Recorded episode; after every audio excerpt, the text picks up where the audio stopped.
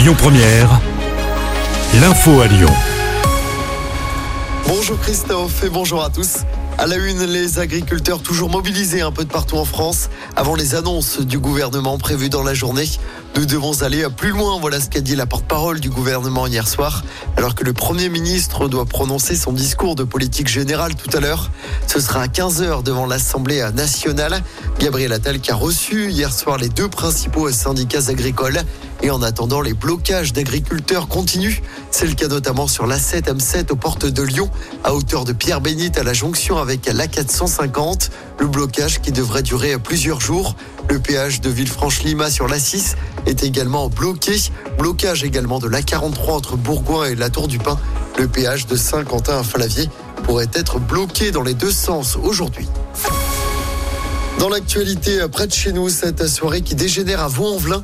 Une rixe a éclaté dans la nuit de samedi à dimanche à la maison des fêtes. Deux jeunes ont été blessés à coups de couteau. Transportés à l'hôpital, leurs jours ne sont pas en danger. Une enquête est en cours. Les salariés d'EDF sont appelés à faire grève ce mardi. Les syndicats réclament une négociation sur les salaires. En revanche, il ne devrait pas y avoir de coupure d'électricité. C'est ce que promettent en tout cas les syndicats. Plus d'impôts pour les locations type Airbnb, les députés adoptent un texte en première lecture, texte qui alourdit la fiscalité pour mieux réguler ce secteur. Le texte devra être examiné au Sénat. Et puis la santé d'Alain Delon, désormais confié à la justice, alors que sa famille se déchire. L'acteur de 88 ans a été placé sous sauvegarde judiciaire, c'est-à-dire qu'un mandataire a été désigné pour l'assister dans son suivi médical. C'est une mesure moins contraignante qu'un placement sous tutelle.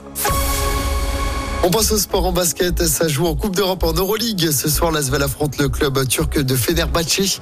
Le match se joue du côté de la LDLC Arena à Dessine. Coup d'envoi à 20h. L'Asvel est dernière au classement avant ce match. Les Turcs sont à la cinquième place. Et puis en football, tirage clément pour les filles de l'OL en quart de finale de la Coupe de France.